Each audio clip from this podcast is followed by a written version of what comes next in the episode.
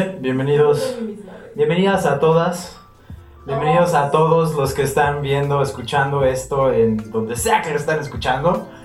Esta es nuestra primera mesa redonda. Nos sentimos bastante orgullosos de estar organizando esto. Es en verdad algo que queremos hacer desde todo el corazón y para mí es un placer como dar esta pequeña apertura. Mm, bueno, está de más mencionar que hablaremos de cosas que nos interesan a todos y a todas. Y para eso tenemos a un especialista con nosotros. Y en verdad, muchísimas gracias por, por acompañarnos y porque sabemos que te mueve el tema también. Entonces, ¿por qué no nos ayudas con la introducción, Bueno, María? pues aquí tenemos a una especialista en temas de derechos humanos, protección a la mujer, es abogada, entonces esta mujer de la que estoy hablando es Norma Reina. Demos un aplauso. Y bueno, ¿nos podrías contar un poco de, de quién eres, qué haces? Claro que sí, muchas gracias por la invitación. Yo soy Norma Ávila Reina. Eh, soy abogada de profesión, trabajo en un tribunal federal, pero sobre todo feminista por convicción. Feminista, que no es lo mismo que feminista, es lo que vamos a tocar, ¿no? Ah, feminista porque soy mujer, porque tengo mamá, porque tengo hermanas, porque tengo sobrinas porque es una lucha que asumí yo solita, nadie me dijo. Pues bueno, agradezco mucho la invitación. No me gusta hablar en público y siempre lo he dicho, me cuesta trabajo, pero cuando se trata de estos temas veo un agujerito y me meto donde yo pueda. Creo que es un compromiso que nos toca a nosotros y sobre todo por los acontecimientos que, que han sucedido en recientes días y temas que vamos a tratar también. Así que muchas gracias. Contenta de estar aquí con mucho calor, pero estar La playita. Empecemos, empecemos presentándonos como equipo, ¿vale? Entonces, ¿qué les parece si empezamos aquí a mi izquierda?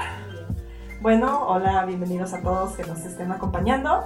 Mi nombre es Stephanie Peters. Este, yo soy diseñadora industrial. Bueno, estoy actualmente estudiando la carrera. Este, tengo 22 años y pues la verdad concuerdo con lo que acabas de decir.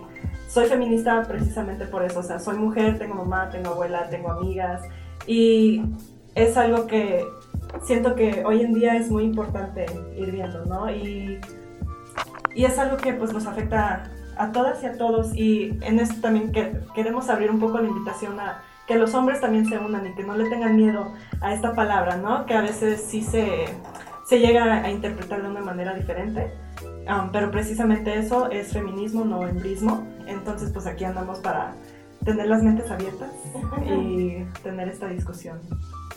Ya, ya, ya, ya, ya. Bien.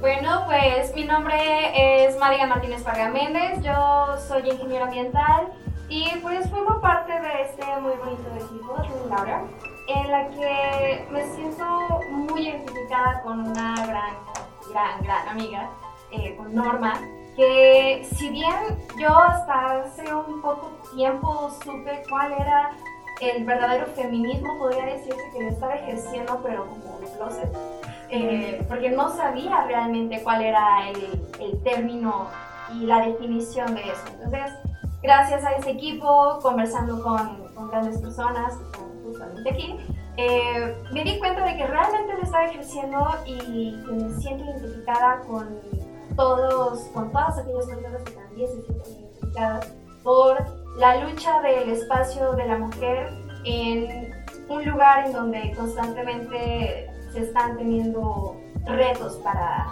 para tener un lugar. Entonces, pues, esa soy yo y pues... Bien, entonces. Eh, bueno, pues yo soy Grecia Zavala, eh, soy feminista lo digo, lo firmo y siempre, sí, lo grito, la verdad es que sí. Me, me da mucho gusto poder estar aquí con todas y todos ustedes, sobre todo que estés tú con nosotras, eh, porque me gustó mucho cómo empezaste de soy feminista y se confunde con el embrismo y porque creo que tenemos que aclarar muy bien esos términos, que vamos a hablar un poquito bueno, que vamos a, a tratar un poquito más adelante. Yo estudio Mercadotecnia y Comunicación, también formo parte de este grupo Dream Louder, orgullosamente, con mucha gente, como ya lo dijo Madigan, eh, pues lista y preparada para luchar y ir en contra de esta, eh, pues toda esta ola que estamos viviendo de de machismo, ¿no? Entonces creo que, bueno, que hemos vivido desde siempre, pero ahora más que nunca estamos listas todas las personas para hacer algo al respecto. Y bueno, yo me llamo Van. Eh, me dedico a hacer promoción y difusión de la cultura en la ciudad de San Luis Potosí y de pronto pues conocí a esta bola de chicos y chicas que donde estamos haciendo pues justamente este proyecto que se llama Dream Louder. A mí me interesa mucho justamente estar presente en esta mesa porque es un tema que me mueve mucho. En una plática previa que tuvimos veíamos cuáles son los motivos de cada quien para estar justamente siendo parte de esto que está sucediendo ahorita mismo. Y a mí, mm, mi, mi postura, mi visión es sí mucho enojo, sí mucha desesperación, sí muchas ganas de hacer cosas, mucha tristeza también, pero ¿qué podemos hacer con todo eso, no? Entonces la propuesta es justamente esa, trabajar con todo eso que tenemos y en lugar de derrotarnos o irnos por la vida enojados, pues agarrarlo como motor y que nos levante para poder hacer cosas positivas y generar cambios también positivos para todos nosotros y todas nosotros. Bien, pues empecemos con un poco de contexto, ¿no? Esto nace debido a las, a las recientes marchas que hemos estado viendo, principalmente, yo creo que la más famosa, que fue la de Ciudad de México. Aventémonos antes de, de opinar un poquito, ¿qué sucedió exactamente? ¿Qué, quién quiere compartir lo que, lo que vio como hechos antes de ya zambullirnos en ese tema? ¿Quién quiere darle? Solo los hechos, solo los hechos. Así Realmente súper fue, fácil. fue la, la una marcha, fue como la gota que derramó el vaso por lo que pasó de esta menor de edad que fue violada por cuatro policías. Entonces fue así como empezó eh, esto de que le aventaron eh, ajá, diamantina, empezó a hacer todo un, un escándalo y se hizo la, la- se convocó a todas las, las mujeres a que salieran a marchar, ¿no? Salieran a marchar, todas. Eh, y creo que es así como, como empezó. Este, esto que fue que el 16 de agosto, ¿no? Me parece. Bueno, yo creo que es importante destacar o algo que fue simbólico de la marcha, el hecho que una de las chicas que iba en, en la marcha le arrojó diamantina a un funcionario público y eso lo han, pero engrandecido, ¿no? Ha sido como que el punto de atención de todas y todos los que no están de acuerdo con este tipo de manifestaciones, ¿no? Han sacado de contexto la- el verdadero sentido que tenía la marcha. ¿Cómo es posible? Es que eso es vandalismo, ok, es que además rayaron el ángel de la independencia, hicieron destrozos, no sabemos quiénes. Es que es lo complicado de ese tipo de movimientos, que ya lo vamos a abordar, ¿no? Se filtran otros grupos que no tienen nada que ver con el legítimo movimiento de, de pedir justicia, ¿no? Entonces, al margen de, de cuál era el sentido verdadero de la marcha, hubo muchos acontecimientos alrededor que es lo que ha generado molestia en, en las, en algunas, en la mayoría de las personas, ¿no? Claro. Los actos de vandalismo, el haber insultado a un funcionario público, eh, le cayó diamantina en los ojos y tal, pero creo que con agua se quitaba. Siento que también el- la respuesta fue tal, precisamente porque este funcionario se, se enojó mucho, se agredió, precisamente porque le echaron esa diamantina y no hubo esa reacción cuando, se, digamos, se enteró de que habían violado a esta niña, ¿no? Entonces fue así de, ¿por qué te enojas tanto con nosotras por esto que realmente no, no te va a matar? Y no hiciste algo por lo que le sucedió a esta niña, ¿no? Entonces siento que ahí, de ahí como que se agarró esta, esta energía y fue así de que, no, pues si va a andar diciéndonos a nosotras esto, ¿por qué no les dice a ellos, no? Y la respuesta de otros funcionarios y funcionarias, incluso mujeres, ¿no? La jefa de gobierno de la Ciudad de México, es que son unas provocadoras y no vamos a caer en sus provocaciones. Y la mayoría de la gente, a mí, luego me meto en Facebook para ver las reacciones y me meto a hacer coraje, porque la mayoría de la gente, es que esas son machorras y esas son no sé qué, y cuál, ese feminismo, feministas las de antes, no ahora, ¿por qué destruyen? ¿Por qué tal? ¿Qué ganan con eso? Váyanse a su casa. Carajo, qué, qué falta de empatía. Claro, y creo que es muy importante, Norma, tocar ese tema, porque justamente fue lo que todos y todas vimos, que se hicieron como dos posturas, ¿no? La postura que dice, eh, sí está bien, pero no hay formas, que para mí, eh, bueno. Eh, y la otra que, que está a favor, ¿no? Que dice, ok, pues a lo mejor no está bien andar rayando, pero a ellas las violan, a nosotras nos matan, a nosotras somos abusadas todos los días. Entonces creo que es importante eh, tocar un poco ese tema de cómo es que muchas personas, incluso muchas mujeres, decían que había formas, ¿no? De, de marchar y de eh, pedir las cosas. Vamos también a un poco el tema de, de los problemas de violencia de género que hay en el país, en la ciudad, que además no es algo nuevo. Digo, se viene arrastrando desde hace varios años, vamos a decir bastantes, eh, todas estas oleadas de violencia de género que con el tiempo nos han estado como eh, haciendo que parezca muy normal. Entonces vienen otra vez estos movimientos y es así como decir, ah, sí, otra vez eh, está sucediendo esto, ah, muy bien. Nos están como eh, estimulando la tolerancia y la paciencia cuando debería de ser todo lo contrario. ¿no? Sí. Entonces, eh, también está este tema de que cada vez estamos eh, con más accesibilidad a la información, pero también cae en la incertidumbre de tener acceso a la información que es falsa. Y ese es también otro tema muy, muy importante que debemos de abordar justamente en, en esta mesa. en esta mesa. Pensémoslo- pensemos la situación como, como una, una serie de acontecimientos que responden a otro acontecimiento, ¿vale? Entonces, yo lo pensaría de esta forma. Primero está el caso de la menor de edad violada por estos policías. Entonces se crea esta manifestación donde justo le avientan diamantina a un funcionario público. No me acuerdo qué funcionario es, pero el funcionario dice. Jesús Horta, gracias. Y el funcionario, me acuerdo que me levanté en la mañana y vi Milenio y dice, decía, no voy a hacer una... ¿Cómo se llama cuando declaran, cuando, cuando van con la fiscalía? No voy a denunciar. No voy a denunciar. Creo que eso dijo, no voy a denunciar. Pero al mismo tiempo, Claudia Sheinbaum dice, esas son puras provocaciones. Y creo que justo esa palabra fue la que nos enojó a todos. ¿no? ¿Cómo va a ser una provocación? ¿Cómo, te atreves a decir eso? Y esa, para mí, esa palabra fue la que desencadenó la marcha que siguió. Que fue la que, la que se hizo muy conocida justo por los acontecimientos que sucedieron con el Ángel de la Independencia. Entonces, solo para que todo el mundo sepa que está escuchando esto, hubo actos vandálicos, podemos llamarlo así, hacia el Monumento a la Independencia, ¿no? En reforma. Y pues ahí es donde se rompe la discusión en algo muy, muy interesante, porque hay la parte que dice que es nuestro patrimonio, ¿no? Y hay otra que dice, pues, ¿sabes? El patrimonio no se compara con la vida de cientos de mujeres. Entonces, ¿tú, tú cuál es tu postura respecto a eso, Norma? me, me pones en conflicto delante de todo el mundo. A veces son temas de los que no me gusta mucho opinar porque es complicado, pero esta vez lo hice y lo hice en Facebook. Y sabiendo que a muchos de mis amigos, de mis amigas no les pareció mi, mi punto de vista, te voy a decir que hace un momento decías, hace falta empatía. ¿Por qué? Porque nunca nos ha sucedido o nunca te- le ha sucedido a alguien cercano a ti. Hace un par de años hubo aquí una manifestación y rayaron el edificio de la universidad.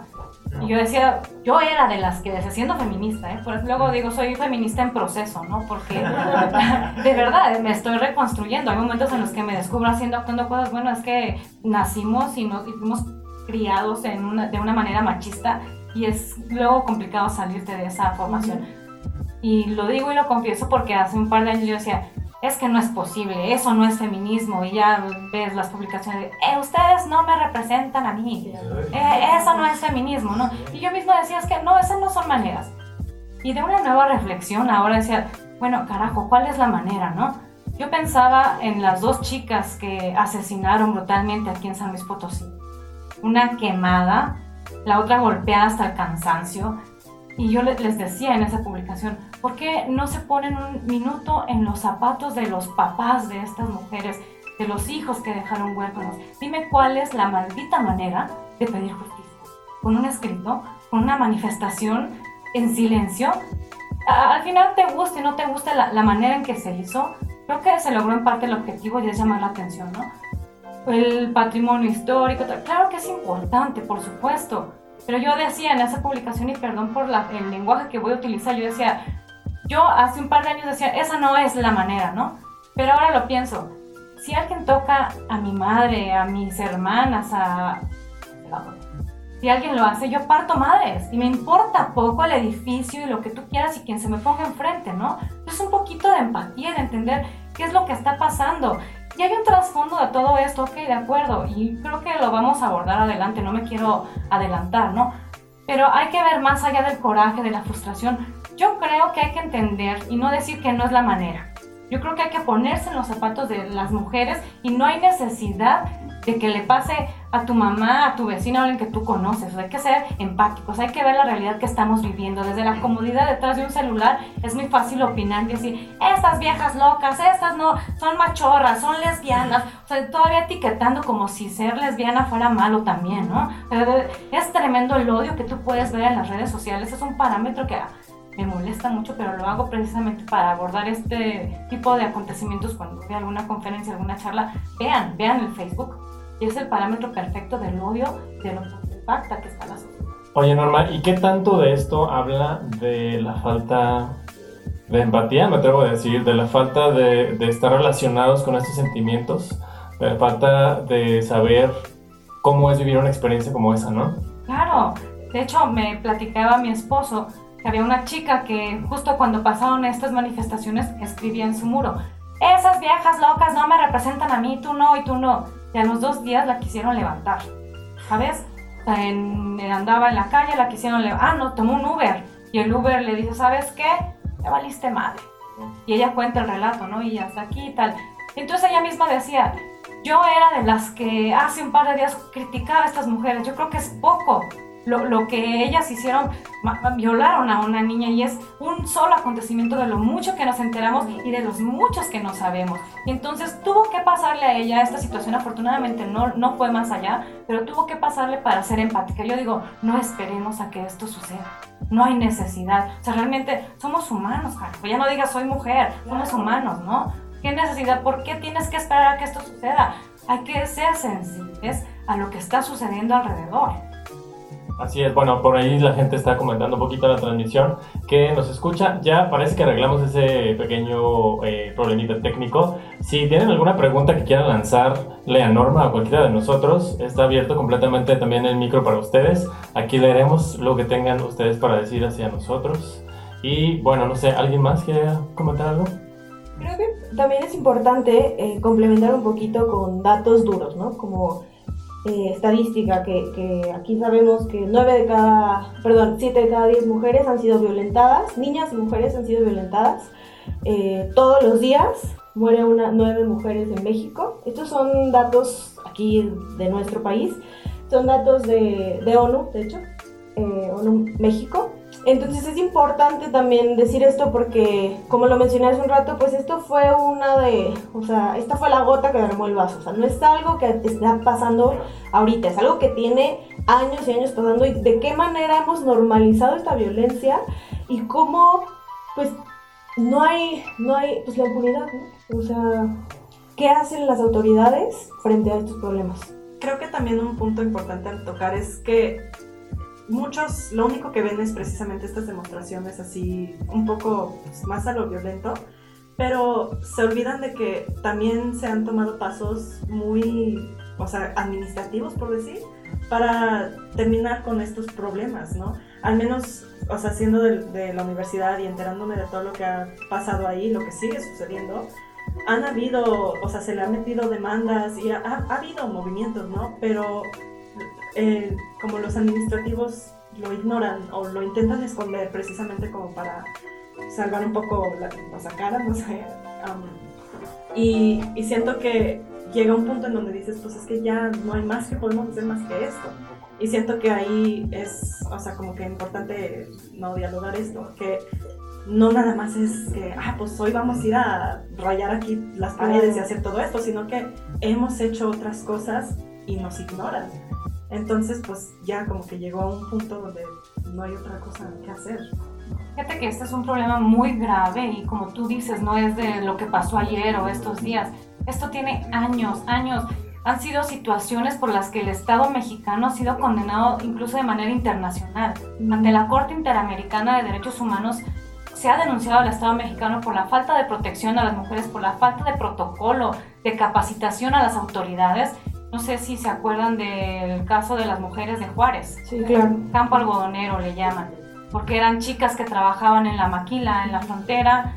Eh, los papás fueron a denunciar la desaparición de estas chicas y la respuesta que obtuvieron del Ministerio Público en ese momento es, vayas a su casa, tiene que esperar 72 horas hasta que para considerar que de veras fue desaparecida. Pero además, decía el Ministerio Público, seguramente se fue con el novio. Es que las mujeres son así, con esos estereotipos que hasta ahorita permean todavía. Las mujeres son así, las mujeres se van de locas, seguramente se fue con el novio, vaya y búsquela con el novio. Y fueron 72 horas que pudieron haber marcado la diferencia. Las encontraron, sí, pero meses después, en un campo algodonero, con los pezones mutilados, con signos de violación, golpeadas, y esos estereotipos todavía permean, no obstante que ya hay sentencias condenatorias internacionales. Entonces, ¿qué está pasando con las autoridades? No entendemos todavía cuál es el problema en México. No es de ayer, ni de hace dos días, de hace años. Sí. Sí, claro. Eh, creo que es un tema que que no solo se tiene que entender desde las manifestaciones, sino desde la causa estructural, ¿no? Que, que, que hemos, nos hemos basado, por ejemplo, en la desigualdad eh, entre hombres y mujeres. Ahorita existe pues, la brecha salarial entre mil y otras. Eh, también la discriminación de género, que creo que eso también es importante mencionar. Pues no solamente es eh, lo, que, lo que vivimos, sino de dónde viene eso que vivimos, cuál es la base de todo este machismo que vivimos en el país también, bueno, eh, en parte también creo que no nada más tiene que ver con una situación pública, sino el crecimiento y la educación que se le está dando a niños desde las familias, hay que son la base del crecimiento de estas personas que al final de cuentas van a crecer y van a ser adultos y van a ejercer la educación que ellos estuvieron eh, viviendo en, en, su entorno familiar. Y pues si siguen patrones hay que romper con eso ya no nada más de estereotipos, sino proporcionarles la información y que las mismas personas se vayan haciendo críticos. Y pues justamente en parte por eso estamos, estamos aquí, para fomentar el criterio de las personas que nos están escuchando y también viendo en, esta transmisión en vivo. Y independientemente de si estén o no de acuerdo con el feminismo, que conozcan, que tengan la apertura de escuchar nuestras voces, ya sea Em, con, manifestaciones o con una simple charla. Siempre es importante nutrirse en estos aspectos para no decir como opiniones al aire libre y, causar revuelos como los que, como los que fuimos. Em, hablemos de algo que es justo lo que me encantó como diste tu definición de soy feminista en proceso. Yo sé que es muy amplio, pero tratemos de, definir feminismo. ¿Quién se avienta? Bueno, yo puedo dar mi breve opinión, mi breve opinión. aquí estamos para conversar y cada quien tiene su punto de vista del feminismo, ¿no? Yo te puedo decir que hay tantos tipos de feminismo como se requieren en la sociedad. Claro. Hay feminismos extremos, hay feminismos de las diferencias. Eh, yo de verdad que creo que tengo un feminismo neutral. No creo que se requiera un feminismo extremo. Vamos, que hay todavía situaciones en el mundo en donde las mujeres, deja tú que no puedan votar, no pueden ir descubiertas en la calle en algunos países, no pueden entrar a un estadio de, fútbol, algunas son mutiladas en sus partes genitales por causa del machismo, ¿no? Y es ahí donde a lo mejor entiendes un feminismo extremo en donde sabes que aborrecen a los hombres, ¿no? Porque han sido sometidas a ese tipo. Creo que nosotros en México tendríamos que buscar un justo medio y no confundirle con el embrismo. Yo es que siempre que hablo del feminismo digo, claro, sí. cuando yo me llamo feminista, feminista no es que ande cantando las de Paquita, la del barrio y que odia a los hombres y tal. Sí, y es que hay movimientos luego que van marchando y que les corten el pene y arriba las vaginas y mueran los penes. Ay, bueno, y muy respetable la forma de manifestarse de cada quien, ¿no? Pero ¿qué es lo que vamos generando con eso? La división, ¿no? la mayoría de los hombres y de algunas mujeres dicen, ¿qué te pasa? Eso es feminismo. Y cuando me asumo feminisma, feminista, lo primero que me dicen, feminazi. Eres feminazi, ¿no? Creo que hay un concepto erróneo y equivocado del feminismo. Yo creo en el feminismo como la forma de empoderar a la mujer, de rescatarla de esa desigualdad histórica y estructural que ha venido siendo, que hemos venido siendo objeto, ¿no? Y más adelante yo creo que vamos a tocar el tema también, el punto que tocabas, Madigan, de la educación, de erradicar esas ideas del machismo, creo que eso es lo que ha venido generando esta ola de violencia que está tan arraigada en la sociedad mexicana como en el mundo entero, ¿no? Pero para mí el feminismo en realidad es el empoderamiento de la mujer, más no el odio al hombre. Eso es una idea equivocada. Eso que mencionas, Norma, se me hace muy interesante porque creo, considero que todas las mujeres y hombres que también son feministas, pues lo vemos desde nuestra trinchera, ¿no? Para mí el feminismo es el movimiento que defiende la igualdad de derechos, oportunidades entre hombres y mujeres, pero a lo mejor, como tú dices, en otros lugares como, eh, no sé, que son muy extremos con las mujeres, eh, pues es eso, es justamente el odio que sienten hacia los hombres. Hay lugares que todavía deciden si tener o no al hijo dependiendo del género, del sexo del bebé, perdón. Entonces, creo que es muy cierto, honestamente, es, creo que es algo que suma mucho porque, claro, que depende mucho desde donde lo estás viendo tú. Yo tengo una pregunta, justamente, yo tengo una pregunta justamente relacionada con esto que acabamos de hablar, con el, el hecho o la existencia de hombres feministas y que ahora recién eh, después de, de, las, de las protestas se hablaba de los aliados, ¿sabes? Yo me considero o me consideraba un hombre feminista, ¿por qué? Porque apoyo todas estas causas que van en pro de que la situación actual de las mujeres, derechos eh, laborales, económicos, etcétera, etcétera, sean iguales. Pero después que surgió esto, digo, entonces más bien soy soy aliado y no puedo ser feminista porque no soy mujer, por ejemplo, ¿no? Es que a, eso voy, que hay feminismos tan extremos que hasta eso les molesta, que te llames feminista. ¿no? Es que tú no puedes ser feminista porque no eres hombre. Ay, pues estamos buscando el apoyo. Para mí es una maravilla, claro, que estén ustedes, chicas, pero que ustedes dos estén aquí con esa postura y con esa pasión defendiendo el feminismo, qué maravilla. Yo creo que eso tendríamos que aprender también las mujeres. Así, oye, yo no estoy peleada con ustedes te llamo aliado, te llamo feminista, te llamo lo que sea. El feminismo no es exclusivo de las mujeres como tampoco lo es el machismo de los hombres.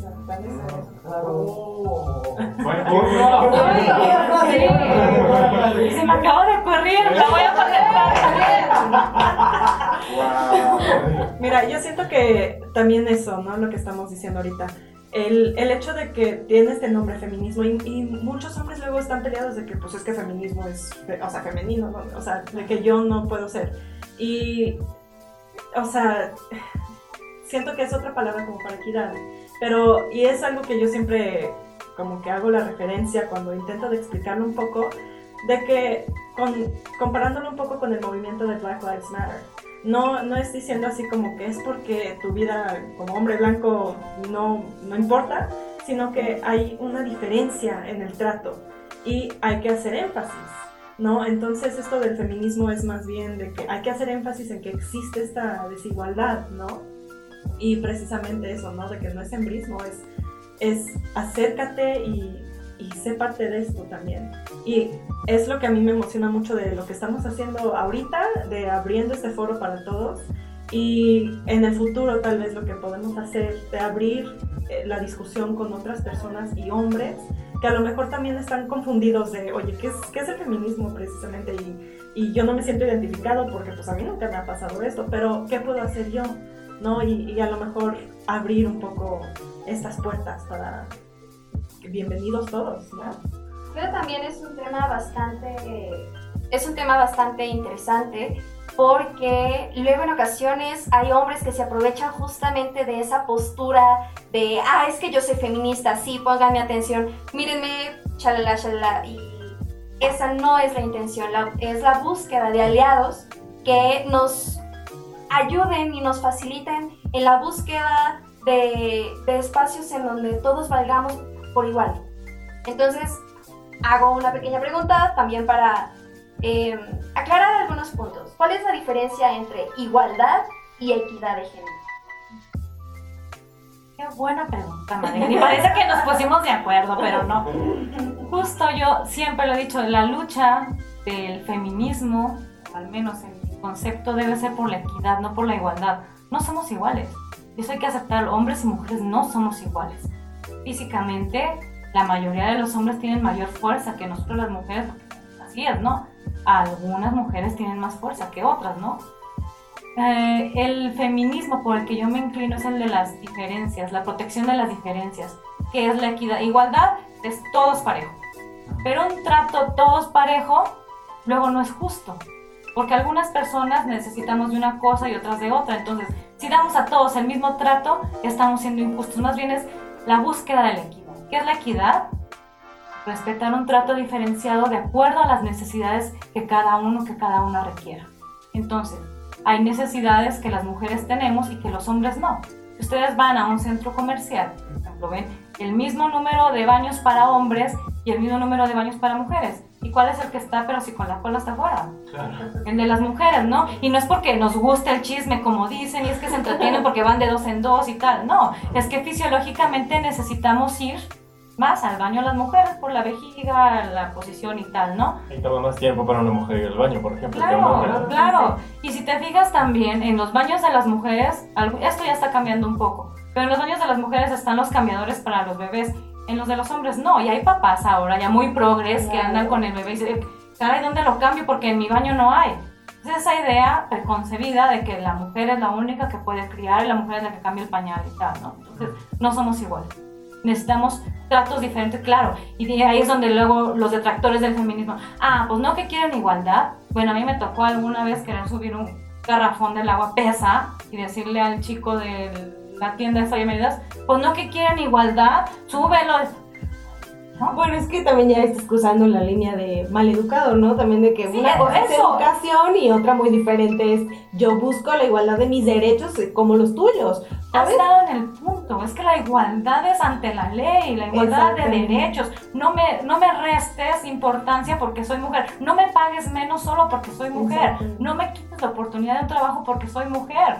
Pero eso no implica que quiera un trato igual en todos los sentidos. Hay situaciones en que requiere un trato especializado, no que me consientas y me chiques porque soy mujer, no, porque soy mujer y lo necesito. Entonces, esa es la búsqueda de la equidad, el respeto a la diferencia. ¿Cuál, cuál crees que sean las mayores prioridades del movimiento feminista en México? Porque justo hablábamos de que hay lugares donde se, se mu- mutilan los genitales, ¿no? Yo estuve en Egipto y allí es como otra cosa, ¿no? La cultura musulmana es otra cultura, simplemente es otra cultura y, y tienen su forma de pensar, su forma de verlo. En México, ¿qué crees que sea mm, prioridad? Evidentemente, además de todos los feminicidios que están sucediendo, ¿qué crees que pueda hacer que, que esto avance y que esta equidad llegue a ser mucho más fácilmente, como que llegue más fácil? Nos tardaríamos mil horas en tocar este- estos temas, pero eh, creo que hay aspectos importantes que tratar y debería haber una agenda de prioridades, ¿no? En este momento que estamos viviendo creo que es fundamental la seguridad, porque la delincuencia existe y no podemos cerrar los ojos a esto, ¿no? El- creo que ese es el reclamo primordial de las manifestaciones, seguridad. No es posible que yo no pueda salir a la calle ya sola porque seguramente te pueda pasar algo, ¿no? No puedes tomar un taxi porque quién sabe si vayas a llegar a tu casa, ¿no? Entonces son medidas urgentes, eso urge ya. Pero decía yo, sí está, es muy válido alzar la voz, reclamar a las autoridades, pero ¿qué estamos haciendo nosotros como sociedad? ¿Por qué necesitamos mayor seguridad? ¿Por qué tienen que cuidarme? O sea, el, el resultado de esto, o el, está en el, el trasfondo de todo esto, está en la raíz y es el machismo. Y es la sociedad machista la que nos está llevando esto, el, el irrespeto hacia la mujer que se nos enseña desde que somos niños y niñas, ¿no? Yo les platico mucho de alguna vez que estuve en un congreso de derechos humanos en Colombia y estaba platicando con unas chicas. Llega un, llega un chamaquillo de unos cuatro años y llega y le pega una nalgada a una de las chicas que estaba conmigo. Le voltea y le dice, mamacita. Volteo y veo a los papás. ¿Y qué creen que hicieron los papás? Nada, te vieron. Se rieron. Se ríe. Entonces, ¿qué mensaje le estás mandando al niño? Muy bien, mijo, eso está muy bien. Eh, pierde el respeto. Ese es muy machito, mi hijo. Desde chiquillo, ¿cuántas novias tiene, mi hijo? ¿No? Y entonces métele la idea de que la mujer es un objeto, ¿no? Ya, carajo, estamos en un congreso de derechos humanos, viene aquí y la nalguea. Y fue así como que tuve un déjà vu y me empecé a acusar de brazos y así, porque a mí un día me nalguearon en la calle. Y eso es terrible. Entonces, yo ahora lo asocio y digo, claro, ese fulano que iba en bicicleta en la calle ni siquiera volteó a verme la cara, no le interesaba ni, ni quién era yo. iba en bicicleta, me mete una nalgada de- del tamaño que me dejó la mano marcada. Entonces ahora pienso, ¿quién le enseñó eso? Ni, ¿Quién- si- ni siquiera encontraba Claro, y que era gracioso además. Entonces, ¿de- ¿dónde está la raíz de todos esos feminicidios? ¿Dónde están detrás de esas personas que no sienten respeto por una mujer? Están esos padres que no supieron edu- educar a su hijo. Y no es que yo esté responsabilizando a los padres, pero creo que la razón fundamental y donde tenemos que poner mayor atención, decía Madigan, es la educación. Y la educación empieza en casa. Sí, y justo eso, eso es uno de los, de los puntos bien importantes porque se le da un valor positivo que un hombre actúe así, ¿no? Se le premia socialmente y se le eleva a un a otro nivel, ¿no? Y también eso es bien importante porque creo que ahí radica la diferencia de que mucha gente piensa, hombres y mujeres, piensan que el hecho en esta situación actualmente que estamos viviendo, que el hecho de que una mujer amanezca muerta es por la misma situación, por la misma razón que un hombre amanece su- eh, muerto, ¿no? Por ahí sacó alguien unas cifras del INEGI, ¿no? Donde hay muchísimos más hombres, por una diferencia grande, muertos al año, digamos, que las mujeres, ¿no? Pero es que no terminamos de entender que las mujeres están siendo asesinadas por una cuestión cultural, porque creemos y, y sentimos que la mujer pues no tiene derecho a llevar una vida digna y merece morir a manos de un hombre, ¿no? Y es distinta la forma en cómo mueren las mujeres a cómo mueren la mayoría de los hombres en el país. Pero, pero justo, justo como lo que yo pienso es que al final, de cierta forma, y quiero ser muy claro, los dos son víctimas del machismo. ¿No? Y voy a explicar un poquito. Ha- Hay una TED que vi justo de una chica, creo que era colombiana o algo así, de, de Sudamérica, que hablaba que la mayor víctima del machismo es el propio hombre. Y no, no como tomando todo lo que ella dice como verdad, pero sí hablando de si, si vamos a hablar de feminismo, creo que también hay que hablar de machismo, de, de la raíz, ¿no? Porque se educa a la gente en protégete y comparte tu ubicación en vivo y cuídate de los extraños y trae tu gas pimienta y como todas estas medidas de prevención. Pero no es, no es erradicar el asunto, es prevenirlo, es no estamos educando a los hombres a que dejen de estar, ¿no? pero sí estamos educando a las mujeres a que se protejan más. Y eso creo que es justo, hablando de educación, creo que es un problema, problema fundamental, porque no se está atacando la raíz, se está previniendo el dolor. Bueno, yo tengo una pregunta. Eh, eh, algunos de los, de los feminicidios hechos eh, son una barbaridad. Pero, eh, ¿cuál es la causa? El simple hecho de, de que sea una, una mujer y que el hombre lo hace porque le pagan por hacer eso porque son personas que tienen problemas mentales en ese aspecto, como, como cuál viene siendo el que tiene mayor peso. Yo me he hecho la misma pregunta mil veces, y no solo en el caso de los feminicidios. Hace ocho días iba caminando justo a, a dar una charla y en una construcción estaba un albañil y me empezó a gritar bueno, una serie de cosas. Yo dije, llevo prisa, no me voy a regresar a pelearme como siempre lo hago, que no sirve de nada porque al final salgo más enojada. Pero pensaba yo, ¿qué, qué, qué pasará por su cabeza? ¿qué, qué le hace pensar que eso es bonito? ¿O pensará que me voy a regresar a decirle, "Ah, ¿cómo estás? Te doy mi teléfono, nos vamos en la noche a ver a dónde? Pero vuelvo a lo que decía Madigan. Esto es eh, parte de la educación machista, es el machismo, ese irrespeto a la mujer, el no vales nada. Si, si ustedes se meten a ver los comentarios de las chicas que fueron asesinadas hace unos días aquí en San Luis, hay muchos que duelen, porque son de hombres, pero sobre todo de mujeres. ¿Qué hace una mujer a esa hora en la calle? Sobre todo si es madre, eso no es de Dios. Eh, Se lo merece porque son putas. Y me disculpo por el lenguaje, pero eso es lo que tú ves en las redes sociales. Fíjate la manera en que andaba vestida. Pues claro, andaban de fiesta. Tú decías hace un momento que hay datos del INEGI que muestran que ocurren igual muertes de hombres que de mujeres. Pero ¿cuáles son las causas por las que mueren? Estaban borrachos, estaban en una riña, o la delincuencia organizada, el narcotráfico y tal. Una mujer no. Una mujer porque tú cometió el error de salir a las 2 de la mañana. ¿Cómo se te ocurre? Lo, lo que tú decías ahorita es que nos están ahorita previniendo de, hay que cuidarnos entre nosotras mujeres, ustedes amigos si ven a una mujer sola cuidan. Carajo, pero ¿por qué? ¿Por qué no puedo yo salir a la calle igual que un hombre? Porque un hombre sí puede salir a las 2 de la mañana y no le va a pasar nada. Yo creo que esto es cultural y yo lo he dicho en muchas de mis charlas, la violencia de género tiene un trasfondo cultural. Que nos han enseñado desde este niño que llega y da la nalgada? Eh, La mujer es un objeto, la mujer no vale nada. Y si se muere es por puta, porque se lo merece, porque salió tarde de su casa. Bueno, si llegan a matar a una prostituta, pues como no, si le gusta que den por allá, ¿no? Entonces, to- todo esto es social. Yo creo que es un trasfondo cultural.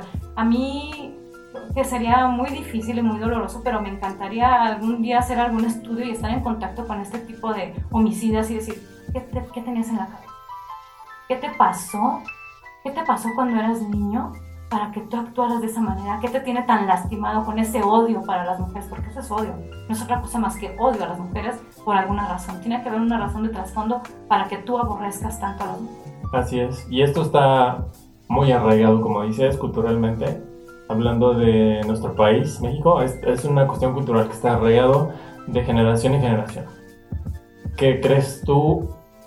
Ay, es que la pregunta es como... uf.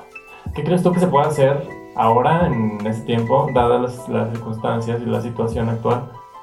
¿Qué nos toca a nosotros como, ciudadanos eh, hacer para que esto vaya cambiando, para que empiece a cambiar un poquito?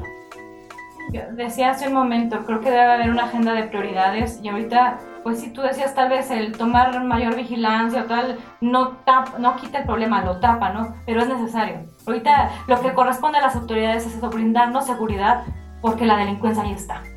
Pero esto hay que arrancarlo de fondo y siempre lo digo, tal vez mis ojos ya no lleguen a verlo, pero si nosotros de a poco vamos generando ese cambio, nosotros, bueno, todos nosotros, nosotras que somos jóvenes, que tal vez no tengamos hijos, hijas aún.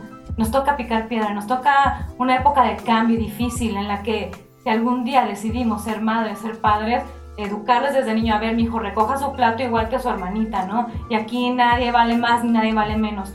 Respete a su hermana, respete a la niña que está en la calle. Eso no se hace, eso no es correcto, no es gracioso que vayas y le des una nalgada. ¿Cuándo te he mostrado yo eso? Porque en la medida que nosotros vayamos generando ese cambio, va a llegar un momento en el que no sea necesaria más policía en la calle. El problema no está en la, en la inseguridad. La inseguridad es la consecuencia de esta sociedad podrida. Y somos todos nosotros y somos parte de ella. ¿Qué nos toca a nosotros? Educar, hacer este, abrir este tipo de espacios, estas mesas. Por eso yo agradezco mucho la invitación y les aplaudo la iniciativa a este movimiento, porque creo que la manera de llegar, siempre digo, así sea una sola persona, a la que ayudemos nosotros a generar ese cambio de conciencia, estamos haciendo lo que nos toca. Así es. Por ejemplo, eso hablando de educación en casa, que es básico y que también todos creemos, y bueno, al menos creo yo que todos entendemos que se ha ido perdiendo muchísimo. Pero en cuestión legal, por ejemplo, ¿no? Yo tomé un curso hace mucho tiempo de sexualidad y abarcaba todos los, todos los ramas que tiene la sexualidad del ser humano. Y en una de ellas hablábamos justamente de, de, de chicas acosadas, ¿no? Y que la única que va a hacer la denuncia, por ejemplo, es la chica que sufrió la agresión, porque pues es la afectada. Pero como está la situación actualmente, pues la, la justicia no, no funciona como quisiéramos que funcionara. Yo como ciudadano de esta, de esta ciudad, de San Luis Potosí capital, ¿puedo exigir de alguna forma a las autoridades sin que yo sea mujer y sin que me hayan afectado directamente este, este tipo de situaciones? Las autoridades, ¿qué Ajá. tipo de autoridades judiciales? Judiciales, por ejemplo. o sea, un juez que tú vayas y pongas una denuncia. sí, Fíjate que sería, le llaman un caso de litigio estratégico. Qué, qué bueno, qué ideas tienes, ¿eh? Y mira que yo trabajo en un tribunal y espero que no me toque tu demanda porque no voy a saber qué contestarte. Creo que sería bueno. No sé si proceda legalmente. Más casi me atrevo a decir que no. Porque por- yo trabajo en un tribunal de amparo y uno de los principios que rigen al juicio de amparo es de instancia de parte agraviada. ¿Qué significa esto? Que tú estés recibiendo un perjuicio directamente. Pero sería bueno plantear, bueno, yo no soy mujer, yo no me han violentado, pero me siento afectado como parte de esta sociedad. Sería interesante que, que lo intentaras. Sería como una onda, una especie de medicina preventiva, donde no quiero que a mi sobrina o a mi prima o mi amiga le pase nada, ¿no? Y a lo mejor una forma de, Protegerla legalmente. de protegerla legalmente y a lo mejor iniciar de alguna forma un cambio también, ¿no? Para que la justicia diga, oye, la, la- este señor que vino a hablarme de esto se está preocupando, qué raro, ¿no? Pero entonces si somos más y más y más tal vez, exigiendo como seguridad para las mujeres Es y que no solo las mujeres sean las que exijan su propia seguridad. Por eso te preguntaba ante qué tipo de autoridad. Y entiendo que quienes no son abogados no están obligados a comprender cómo funcionan las cosas en el sistema judicial. A nosotros o a quienes colaboramos con la función jurisdiccional, pues nos toca resolver cómo llega ya el asunto, ¿no? Aquí creo que el problema con las autoridades viene más bien en el Ministerio Público, que es a donde corresponde hacer las denuncias. Yo creo que debe haber capacitación para el personal del Ministerio Público, porque muchas de las mujeres no denuncian por eso. Porque aparte de que ya fuiste violentada en la calle, donde sea llegas y te tratan, no digo que en todos lados, pero la mayoría de, de las mujeres no lo hace por eso, porque todavía te tienen que revisar, o sea, eres revictimizada. Ya te violaron afuera, ya tienes que llegar y a ver, abre las piernas y te voy a meter un aparato para... ¡Carajo! Y no, y no solo violaciones, hablo de todo tipo de agresiones. Yo te puedo decir que, que seguramente me he convertido en feminista porque he sufrido muchas situaciones, no a ese grado porque en alguna ocasión les he explicado la escalada de violencia, donde sube desde el insulto hasta el grado máximo de violencia, que es el asesinato, ¿no? Pero no tienes que llegar a ese grado para ser víctima de violencia. Bueno, a quienes nos han tocado en la calle, en el autobús, una nalgada, un agarrón, me ha tocado ver cada cosa. Yendo a consulta médica me han tocado. A mí, Norma feminista abogada, me he quedado paralizada, ¿sabes? El miedo paraliza. Entonces, creo que, que todo este tipo de situaciones tendría que llevar una capacitación, sí, claro, en el Poder Judicial, y hay, hay cursos, hay programas, hay, pues sí, una campaña de sensibilización, pero creo que el problema fundamental o la capacitación fundamental tendría que estar en el Ministerio Público, que es la autoridad ante quien vas y pones tu denuncia.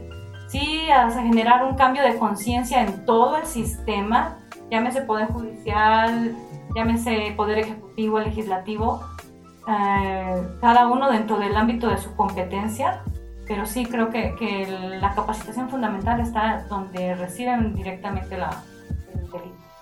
Y la prevención. Claro. Y eh, derechos humanos también podría aplicar, ¿no? También creo que como ciudadanos, yo me atrevo a decir, y, y es como un, un- un poco lo que siento, tenemos la responsabilidad de cuidarnos entre todos, ¿no? Y eso también se nos ha ido olvidando con pasar, como van pasando los años. Y pareciera que solo estamos nosotros, somos unos entes individuales habitando la ciudad y que los demás no existen. Y yo me atrevo a decir que tenemos una responsabilidad como ciudadanos, mm, civil, moral, para apoyar, ¿no? Y, y- y evitar que, que una cosa suceda. Si a mí me toca, a mí me enoja muchísimo si veo que una, un hombre le grita a una mujer o le chifla, ¿no? O sea, soy capaz de, de detenerme y pues darle un putazo. porque, porque me enoja mucho, me enoja muchísimo. Entonces, creo que también tenemos que sensibilizarnos, ¿no? Y, y darnos como esta responsabilidad de cuidarnos a los demás, porque si, quien, si las autoridades son las encargadas de, de nuestra seguridad y no lo están haciendo, pues nos queda a nosotros hacerlo, ¿no? A mí me gustaría, a mí me gustaría meter una historia, que es justo la que te conté hace poquito, ayer, hace dos, tres días. Yo estaba caminando por Carranza, ¿vale? Y vi que este auto hizo algo ilegal. No, no voy a describirlo, pues es bastante complejo. Pero el asunto es que el auto hizo algo ilegal. Y yo me le quedo viendo al auto pensando como, dude, ¿qué, qué pedo, no? Oye, este, ¿no? Porque incidía con la vía peatonal. Y me le quedo viendo al auto, cruzo la calle y ya como que dejo de ver el auto, volteo mi vista a seguir caminando y hay un policía a tres metros.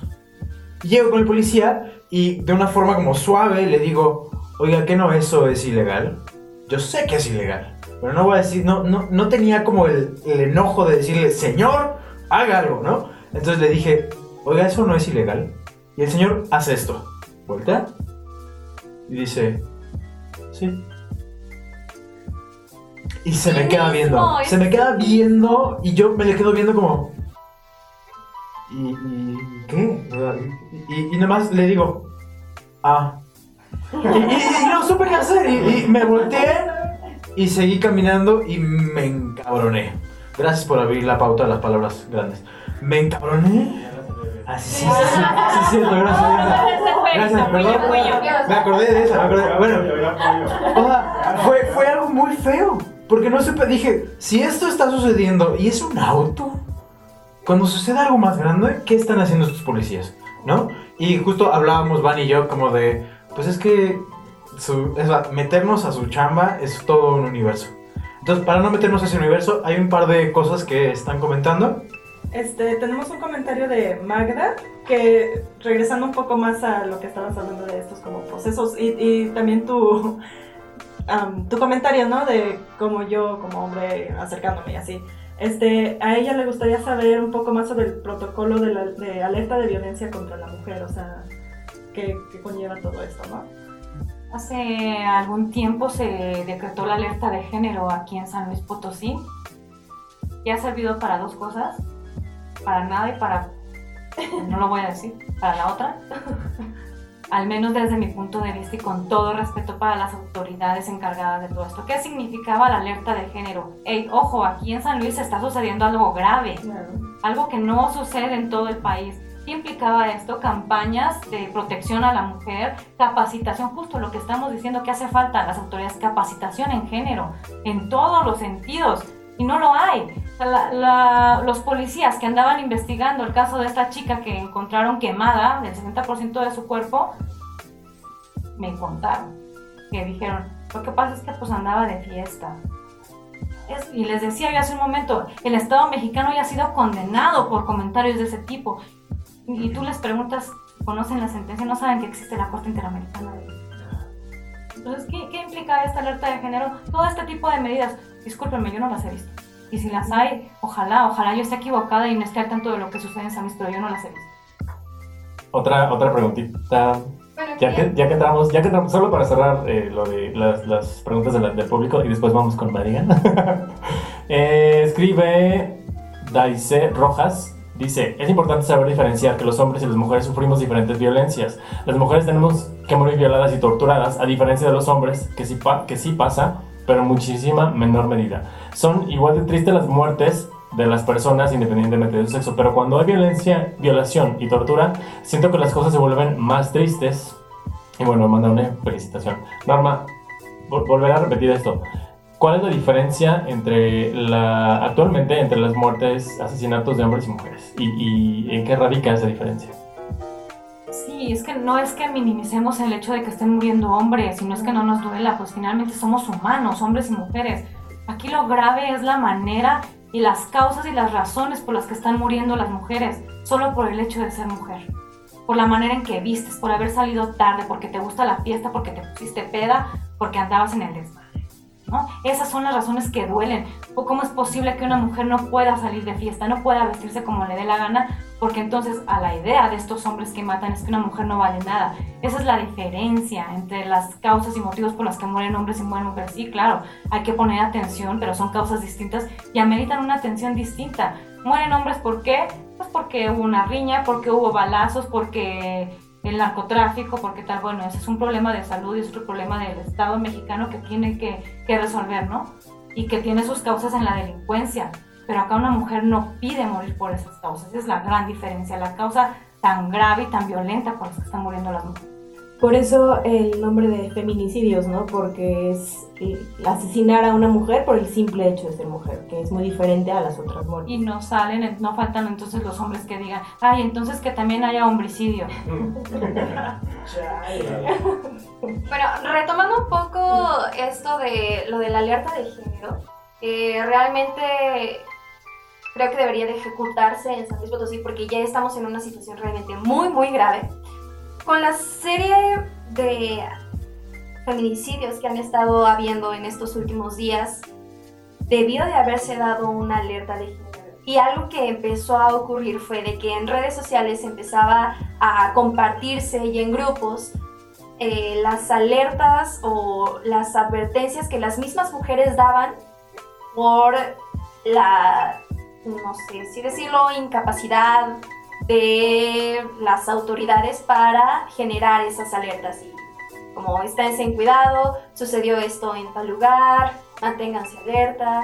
Entonces, pues para bien o para mal, se está armando una red de colaboración entre los mismos ciudadanos. Creo que en estos momentos de crisis ha habido eh, esta polarización, pero de la parte que busca la seguridad, eh, ya sea no nada más para mujeres, sino también para niños, para eh, gente mayor, ha ayudado bastante a tener solidaridad con la otra, con la otra persona. Entonces, pues ahora sí que dentro de lo mal que está toda la situación, pues sí hay algunas cosas rescatables y pues algo que facilita bastante es que estamos en una época en donde la información viaja con bastante facilidad, nos podemos informar de, de, algunas cuestiones que si bien no, no, salen de manera pública oficialmente, pero pues ya estamos como al tanto. Y otra cosa respecto a lo de la cuestión cultural de la objetización, no sé si llamarlo así, cosificación, de la mujer. Eh, yo lo veo, por ejemplo, ya no nada más en cuestiones familiares y del entorno social. Vámonos al entretenimiento, a la industria del entretenimiento. Ahorita estamos rodeados de celulares, computadoras, eh, muchos aparatos eh, de comunicación, ya sea nacional e internacional. Tenemos esta época de globalización en donde la industria del entretenimiento se ha auxiliado con la cosificación de la mujer, que actualmente forma parte también de nuestra cultura. Y nos estamos enfrentando a grandes industrias que tienen la cabeza en eso y que te lo están poniendo constantemente al frente. ¿Cómo podríamos enfrentar eso?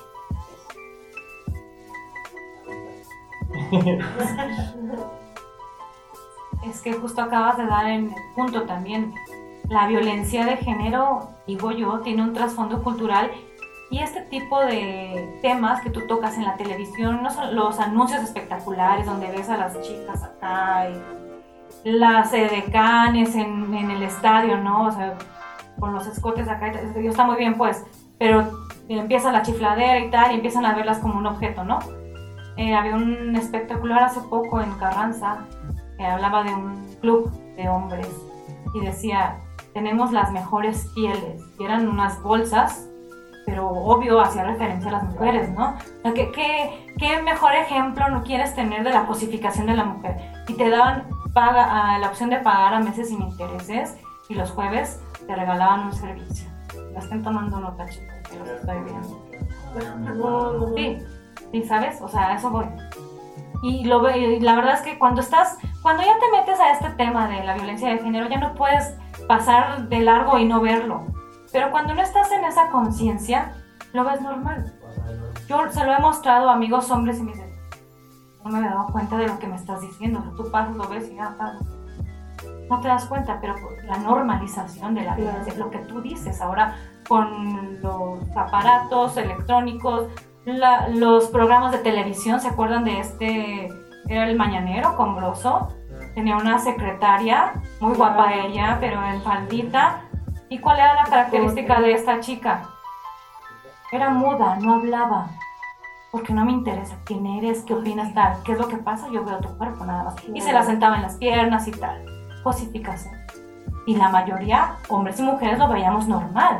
Porque así nos han enseñado. Entonces, ¿Qué podemos hacer, Madigan? Generar esa conciencia, abrir este tipo de foros. Tengo amigos que cuando me han escuchado hablar de ese norma, ahora por tu culpa, ya no puedo dejar de ver en todos lados cosificación, cosificación. y está fenomenal. Y de eso se trata, ¿sabes? ¿Qué nos toca hacer? Eso, abrir conciencia. Ahora, también regresamos un poco al tema de la educación, porque es justamente eso. El poder lo tiene el consumidor. O sea, si nosotros como, si los hombres siguen consumiendo ese tipo de pues de imágenes, de videos, de productos, etcétera, las, las agencias lo van a seguir mandando porque al final de cuentas venden y eso es lo que quieren. Entonces, el poder lo tiene el consumidor y es ahí donde es el trabajo de nosotros y de nosotras el hacer algo, el cambiar eso. Claro, a mí cuando critico este tipo de programas o de comerciales, Norma, ¿por qué te enojas? Pues si no te gusta, cámbiale. No, no es que me molesta porque si existes porque hay público. Exacto. Entonces, e-, esa es eh, como la labor de nosotros. No, lo veas, cámbiale, no lo veas. Bueno, aquí tenemos otro comentario de Frida Gabriela Mejía. Este, ella también es- creo que entra un poco en lo que estamos hablando de ahorita. Dice, creo que lo único que deberíamos aprender es que si no opinan igual de todas las causas, todas, todas están haciendo por falta de derechos y toma de medidas. Si alguien no está de acuerdo o no pertenece a la causa, no opinen en contra, porque dan pie a que otros opinen igual que tú y no se generan estos derechos por los que, por los, que los grupos luchan. Este, tomando esta, no sé si yo estoy de acuerdo totalmente con lo que ella dice, am, precisamente porque siento que es esta como que esta educación que hace falta, ¿no? A veces nada más comentan precisamente porque es algo que siempre están viendo y es así de que pues yo siempre lo he visto así de que pues la mujer para esto es. Entonces, o sea, la opinión al respecto de esto, ¿no? Como que entra, es importante también tal vez que digan y opinen y que a lo mejor en estos, tal vez sí, pleitos, llegue un- a haber una educación o mejor que ni hablen porque nada más perjudican más como que estos movimientos. Bueno, yo no sé si entendí bien el comentario, pero a mí no me parece que en ningún momento hayamos faltado al respeto a la opinión diversa a la nuestra. Es un foro de discusión y se agradece la opinión también. Eh, ella o cualquier otra persona que no esté de acuerdo con lo que pensamos está en su derecho. Más bien, más bien va por otro lado, va por otro lado. Se refiere a que, a que en general, si digamos que el movimiento está, está apoyando los derechos de las mujeres. Si tú no apoyas como individuo afuera, el que, quien sea Chucho Pérez, si tú no apoyas el movimiento, no opines. Como porque le estás poniendo el pie a No, los no. demás. A eso se refiere lo del comentario. no, eh, Sí, bueno, sí me parece que Sí, entendí. sí, hay, es que vamos, yo creo que no es bueno caer en esos extremos, ¿no? Eh, no, no podemos juzgar a los demás por no pensar igual que nosotros. Creo que cada uno y cada una tenemos distinto nivel de conciencia. Algunos, algunas ya estamos metidos en este tema del feminismo y podemos verlo desde otra arista. Hay quien todavía está con esa educación tan arraigada que piensa de manera distinta. Yo nunca he dicho yo estoy en lo correcto, ustedes no. Y tampoco creo que sea válido decir si tú no sabes, no opines. Hace Claro. poco vi una publicación de una chica que es muy joven y que trabaja en la NASA y tal, y decía, mira, feminazi, te presento a, no recuerdo, Alice, algo se llamaba la chica. Ella tiene no sé cuántos años y es la primera mujer en llegar a la NASA. Ella sí es feminista, tú no, tú no opines. Así decía la publicación esta, decía, bueno, ¿y por qué no voy a opinar o no vamos a opinar cualquiera, no? Es como si yo dijera, güey, a mí me agarraron la nalga afuera no sabes cuántas veces, un médico me toqueteó, en el trabajo alguna vez me dijeron puta por la manera en que iba vestida, o cuando me ascendieron dijeron que me había acostado con el jefe, entonces yo sí puedo opinar, tú no. Ay, no se trata de dividir, yo creo que es el discurso que no es válido. No, puedes ir a- en, en la calle queriendo callar a todo el que no piense por ti. Se, se trata del diálogo, de prestarse el diálogo. Y precisamente este foro es, es- es eso, ¿no? Vamos a, a platicar, nosotros creemos esto, tú opinas distinto y podemos llegar, creo que, a una conciencia Ujú. que se enriquece con lo que tú piensas y con lo que yo puedo pensar también. Y también, bueno, en dado caso, ver el origen de estos comentarios, ¿no? Precisamente eso, que bueno, se me hace muy interesante abrirlo. Me gusta hablar con personas con la, opinión distinta a la mía, porque me, me da la oportunidad de decir, bueno, ¿por qué piensas esto? O sea, ¿qué es lo que ha pasado en tu, en tu entorno? ¿Y cómo, cómo te puedo ayudar a tal vez verlo de esta manera? Y ya, si deciden tomar o sea, lo que estoy diciendo y decir, ah, tienes razón, o ignorarlo completamente, pues allá ellos, pero mínimo como que estoy haciendo el intento, ¿no? Entonces siento que ahí sí, sí es muy importante también abrir las puertas a estos comentarios que a lo mejor no queremos en, en dados momentos, pero también, ¿no? Es como que para dar la voz a, a todos. Y, y también, Marigan, siempre te interrumpo.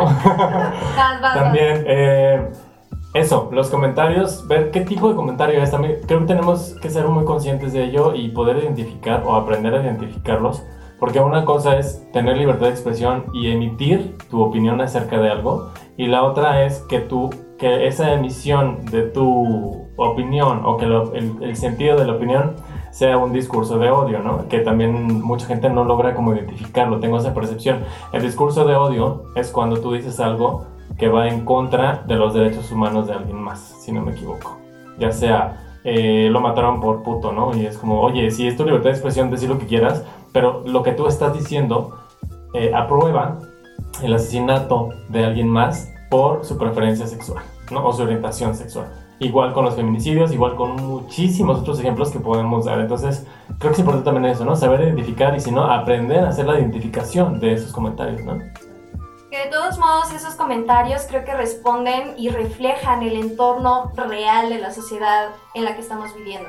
Y además tener esta diversidad de opiniones estimula el, el hecho de ser críticos y de ver que no es este comentario contra tu persona en algunas ocasiones, sino es este comentario contra la situación.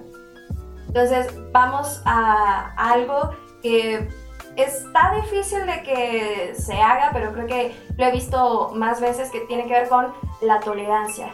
La tolerancia y el respeto a la opinión ajena, que pues creo que es va de la mano con la parte de educación y, la cultura. Yo creo que justo como hablando de eso, creo que la empatía es la clave de todo. O sea, si todos fuéramos empáticos, sería un mundo utópico. no sería un mejor mundo, sería un mundo utópico. Porque, ¿tú crees? Yo, yo creo que está muy cañón. Porque, ah, bueno, no sé, siento que está muy cañón, pero creo que la empatía es la clave para empezar a generar un cambio realmente a largo plazo, ¿no? Y volviendo como mencionando a largo plazo, me viene la palabra paciencia y es algo que, ay, hablaba con una amiga que quiero mucho en Secretaría de Cultura, que espero esté viendo esto, me va a encantar, que yo le decía que creo que hay que tener paciencia por el resto de nuestra vida. Y me dijo, no. Más. Estoy de acuerdo. Dije, ¡ah! No, qué malo. Y un poco ahora tomando, retomando nuestro, nuestra escaleta que no estamos siguiendo. pero, pero es orgánico, esto, nos faltan los cafés y ya. Este, ¿qué, ¿qué, piensas que logró la marcha? La marcha es, es, yo creo en verdad que genera un antes y un después. ¿Qué crees que haya sucedido con, con, todo este movimiento después de la marcha? ¿Cómo, ¿Cómo va a seguir moviéndose esto? ¿Cómo sientes que va a seguir moviéndose esto? ¿Qué fue lo que creó? Molestia, incomodidad, claro, en todos los sentidos. Y eso es bueno, porque se logró lo que se quería. Ey, volteame a ver, estoy harta, harta. Y se vio a las mujeres, como, bueno, hubo hombres que yo escuché decir, viste, a las mujeres estaban enojadas, ¿sabes? Sí, sí, sí. Pero sabes, sí, o sea, fue, hey, volteame a ver, ya me cansé de pedírtelo vestida de blanco y con velitas y rezando y tal. Ya, pues esto fue una muestra de, hartazgo. ¿Qué fue lo que sucedió al día siguiente? De que la jefa de gobierno, son unas provocadoras, sí, provocadoras, ahí las tenías en una mesa a ver qué quieren, qué podemos hacer. Enojadas si tú quieres. Pero ahí estaba. Luego sí, Vamos, que, tampoco es que yo esté alentando, que fue lo que pasó luego a los dos, tres días se replicó aquí en San Luis Potosí, fueron y rayaron el Congreso del Estado, ¿no?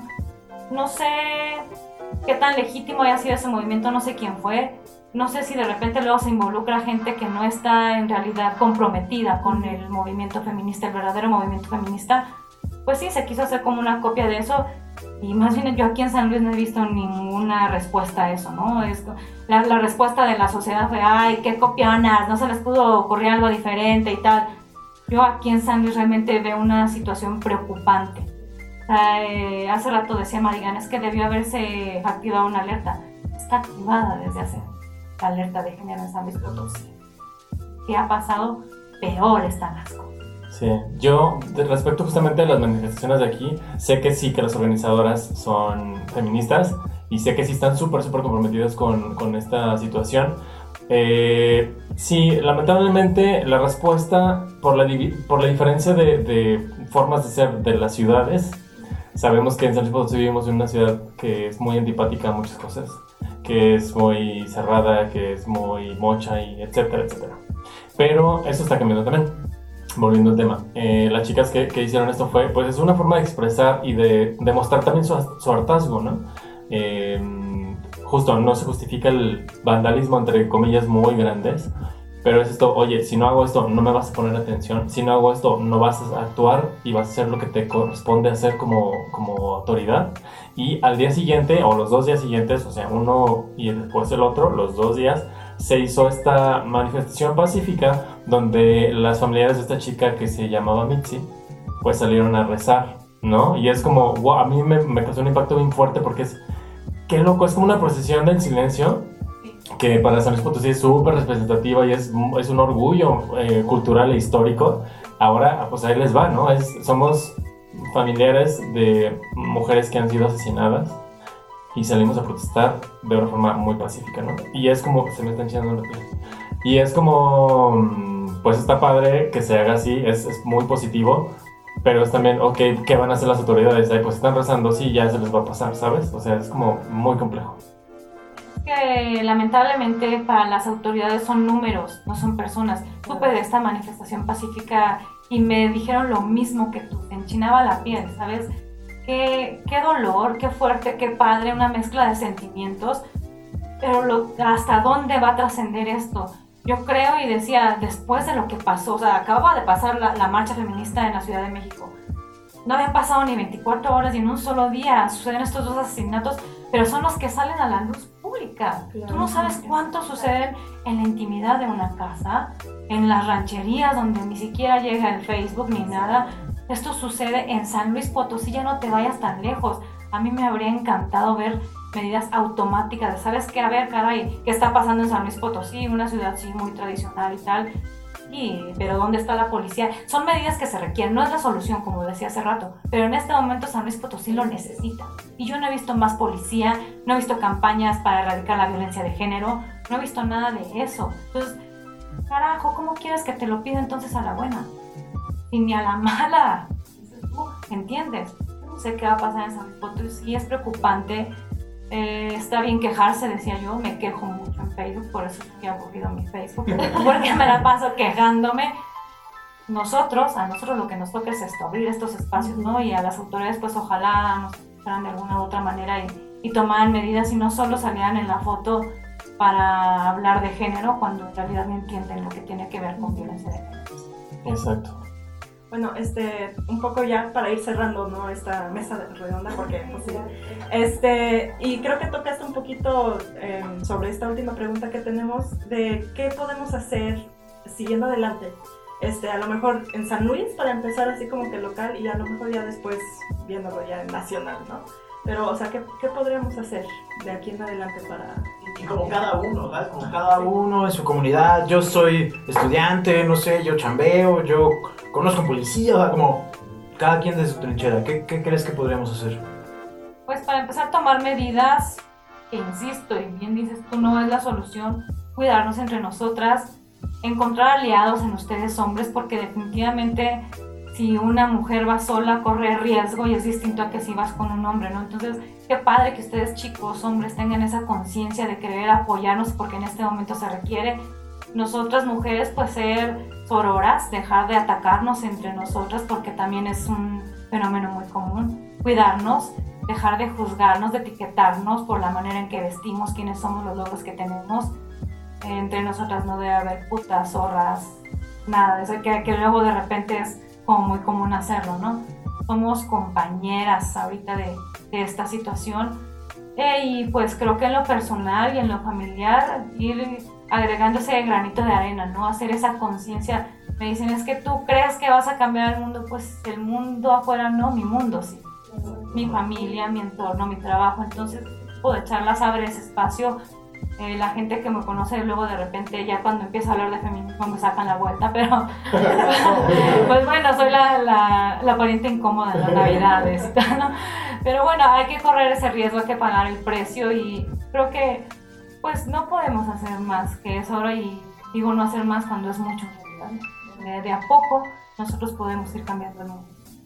Súper bonito. Qué padre, qué padre. Oigan, pues ya vamos casi a cerrar. Me gustaría que diéramos una conclusión. ¿Les gustaría dar una conclusión? ¿O cerramos? Cada uno, ¿no? Sí, cada uno. Cada uno. ¿Con quién se queda? ¿Con qué se queda? ¿Con lo qué te que- quedas? lo que que-. Como Fernanda familiar, hija. ¿Con qué te quedas? Yo digo que hablen todos ustedes porque yo ya hablé mucho. Va, oye, vas. ¿Quieres cerrar? Ir em- empe- empezando a cerrar. Va, va, va, bueno. A ver, Madigan Parga va a cerrar. Muy bien, pues me quedo con, bueno, para empezar, eh, la situación que está viviendo el país la situación sobre feminicidios, sobre feminismo, sobre también el machismo, es una cuestión cultural, hay que trabajar en eso.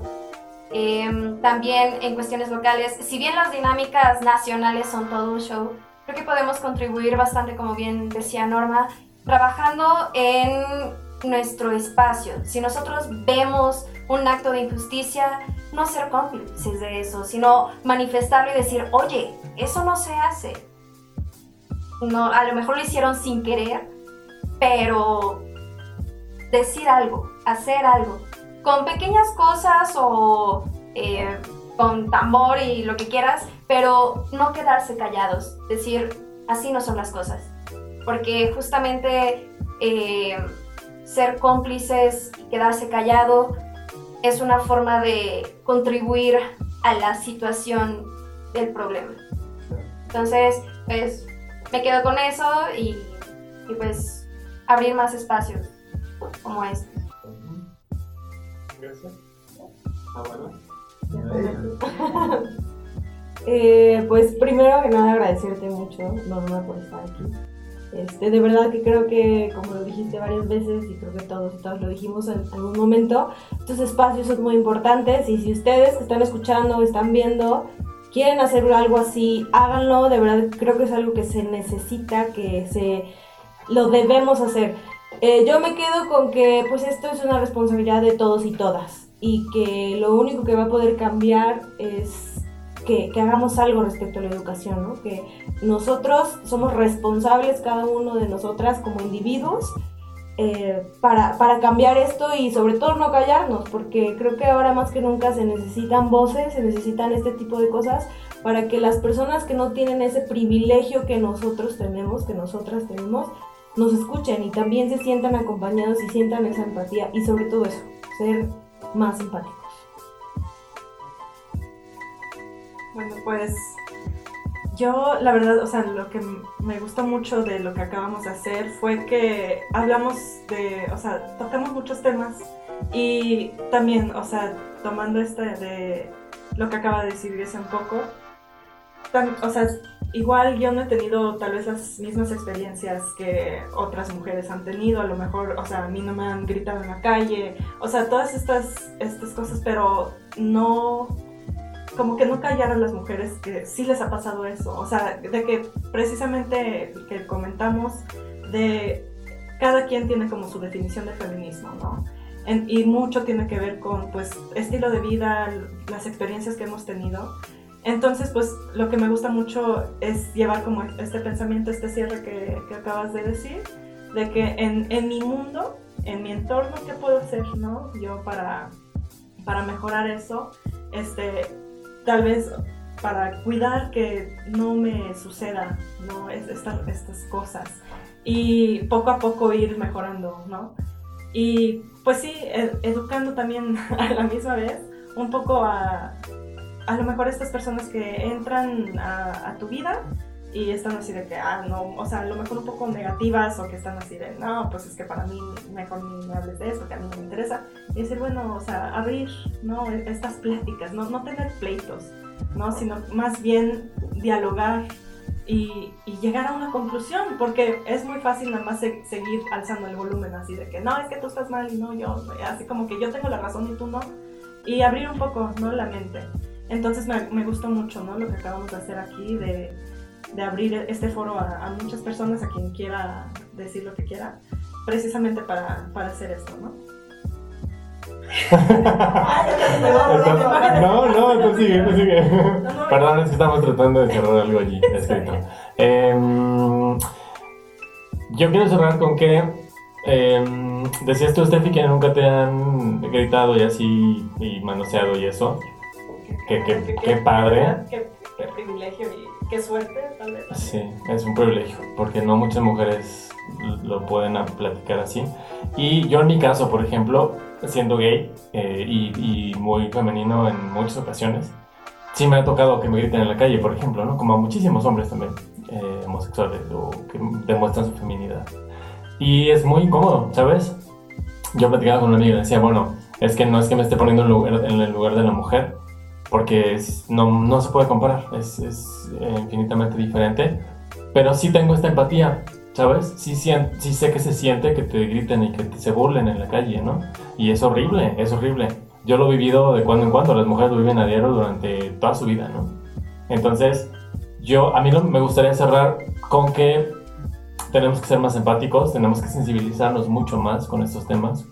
Si alguien de pronto dice, pues es que no tengo ni idea qué se siente, no tengo idea cómo hacer ser empático, cómo sensibilizarme, yo creo que estaría bueno pues usar eh, las herramientas digitales, usar las redes sociales y preguntar, oigan, ¿dónde puedo ir a ayudar a una mujer? ¿Dónde puedo ir a ayudar a un espacio donde se le esté dando apoyo a mujeres violentadas, ¿no? De voluntario. Un voluntariado puede ser muy bueno, si es que es posible, no, no tengo el dato, pero puede ser de una forma en la que te puedes ir enterando y estar en contacto con estos casos. Y si tienes como la espinita en el corazón, en el alma que te dice quiero que las cosas cambien, puede ser una forma de acercarse y de sensibilizarte un poquito y entender cómo, cómo es lo que está pasando ahora con las mujeres, ¿no?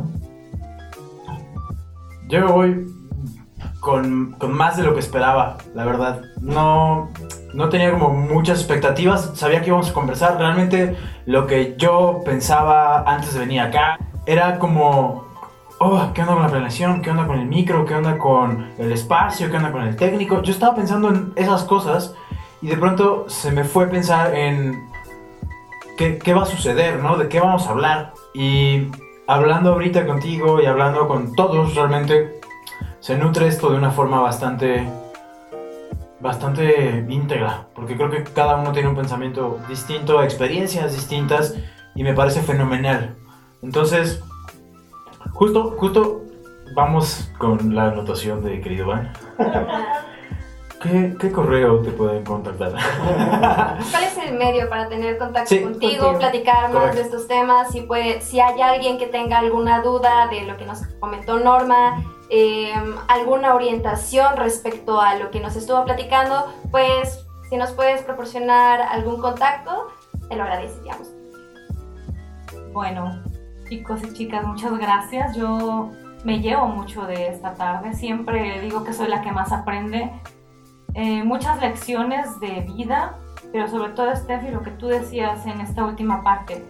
Yo creo que tengo muchos aspectos en que trabajar, pero sí mucho en, en moderar mi pasión por el tema. No discutir por, por mi punto de vista, ¿no? Estar abierta a lo que los demás creen no tenemos el mismo nivel de conciencia y no es que uno esté más o no esté Claro. arriba, tenemos circunstancias distintas, ¿no? Yo me comprometo públicamente a moderarme, no prometo mucho, pero tienes toda la razón, no, no se trata de pelear, sí de discutir, pero como una manera de argumento. Claro. de, de prestarse, puede que al final siga yo estando en mi cultura y tú en la tuya, pero bueno, se respetan los puntos de vista. Me, me voy con, con esa lección de tarea. Y pues nada, chicos, yo les agradezco la, la oportunidad de estar aquí. Les decía, no me gusta hablar en público y para el público, pero es el compromiso que yo asumí. Y esa ha sido mi manera de contribuir.